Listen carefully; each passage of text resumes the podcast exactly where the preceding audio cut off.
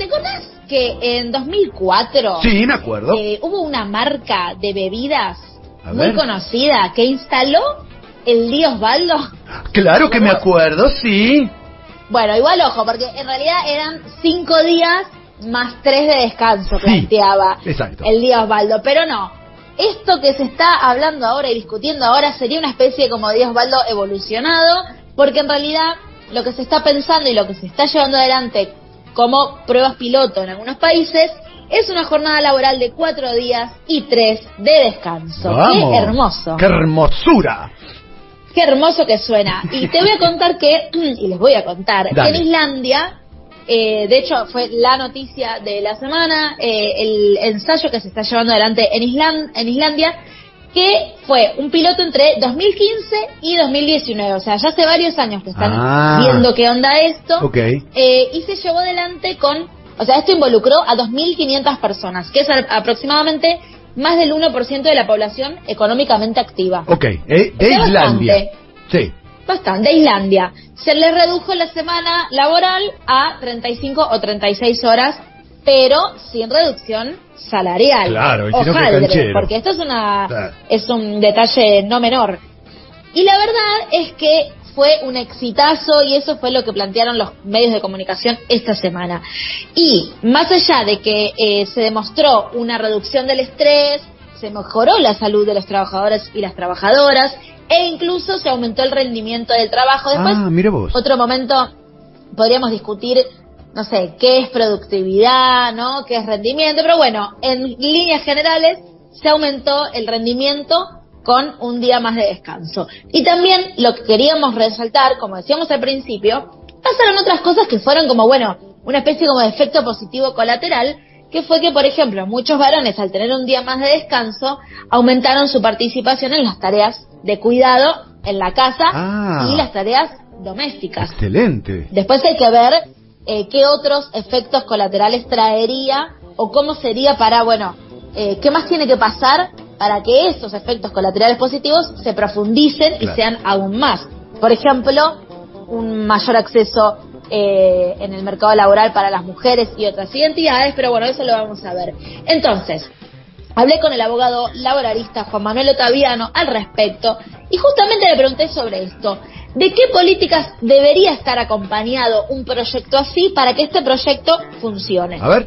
Creo que la reducción de la jornada laboral debería estar integrada con una mayor infraestructura de cuidados, que además esté integrada con la ampliación de las instituciones de seguridad social y un fortalecimiento de la seguridad social, lo que implica necesariamente la creación de empleo de calidad, de empleo formal, de empleo registrado y políticas de corresponsabilidad en los cuidados al interior del hogar entre hombres y mujeres, es decir, una política conjunta, una política integrada para ampliar la cobertura de la seguridad social en un contexto de creación de empleo de calidad más justo, sobre todo para resolver la estructural desigualdad de género en el mercado de trabajo. Bueno, clarísimo. Después, te dije que había otros países que estaban probando Sí. esto. Uno fue Islandia, pero también en Nueva Zelanda están haciendo experimentos similares. En España, el gran diputado Íñigo Errejón, que yo me encanta, cómo me gusta escucharlo ese señor, también presentó un proyecto similar. En Japón, bueno, se recomendó que aplicaran también la misma reducción a cuatro días. Estados Unidos también está con, con algunos eh, experimentos al respecto. Le volví a preguntar a Otaviano esto que decíamos al principio. Hay algunos proyectos que funcionan y otros que no. Entonces, ¿hay una posibilidad de que esto entonces no tenga beneficios para los y las trabajadoras? ¿Por qué es esto? Porque, bueno, ojo, que puede fallar. A ver qué dijo Otaviano al respecto.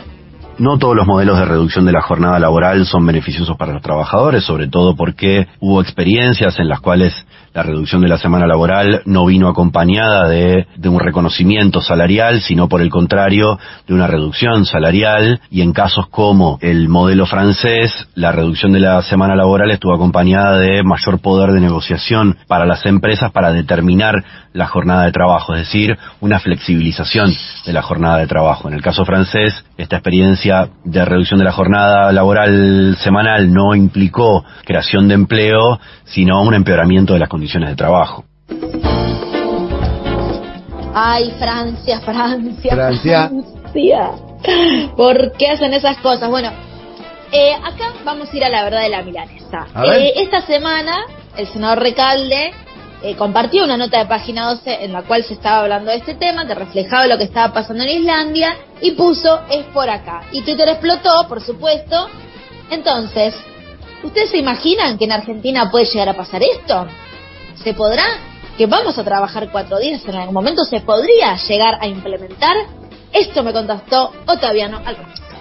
Creo que esta medida que está en fase de, implementación en algunas experiencias piloto en países escandinavos o- o en España o en Gran Bretaña vienen a resolver un problema estructural de los mercados de trabajo, tanto de los países centrales como de los periféricos, tanto de los países desarrollados como de los países en vías de desarrollo. Me parece que esto se puede implementar en cualquier, en cualquier país, pero sin dudas se requiere un debate global para implementarlo de manera compasada, para que esto no implique una desigualdad, una ventaja comparativa para los países que alcanzan mayor productividad por trabajo intensivo o mano de obra barata. Me parece que se podría hacer el intento en la Argentina, de hecho hay varios proyectos en el Congreso presentados por varias centrales sindicales para la reducción de la, de la semana de trabajo, creo que sería interesante al menos pensar en experiencias piloto, ¿no? Segmentadas o en eh, determinados establecimientos industriales.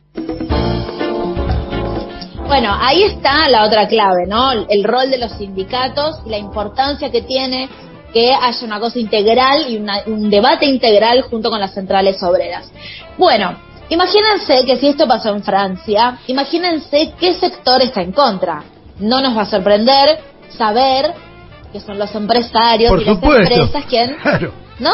Quienes están en contra. Igualmente, le pregunté a Otaviano, para ir cerrando esta columna, ¿cuáles son los sectores que están en contra? Por supuesto que hay sectores que se oponen a debatir estas iniciativas, los sectores en general empresarios que entienden que la productividad está directamente asociada a una intensificación de las horas de trabajo, es decir, que quien trabaja más puede producir más por hora. Esto no es así y es precisamente lo que vienen a tratar de discutir los, los, los modelos piloto, las experiencias piloto europeas que tratan de demostrar que una mayor productividad no está asociada a una mayor intensificación en el tiempo del trabajo y que la reducción de la semana laboral no implicaría necesariamente una reducción de la productividad. Bueno, me parece que hay mucho para debatir y esto va a ser un gran tema este año, Sí.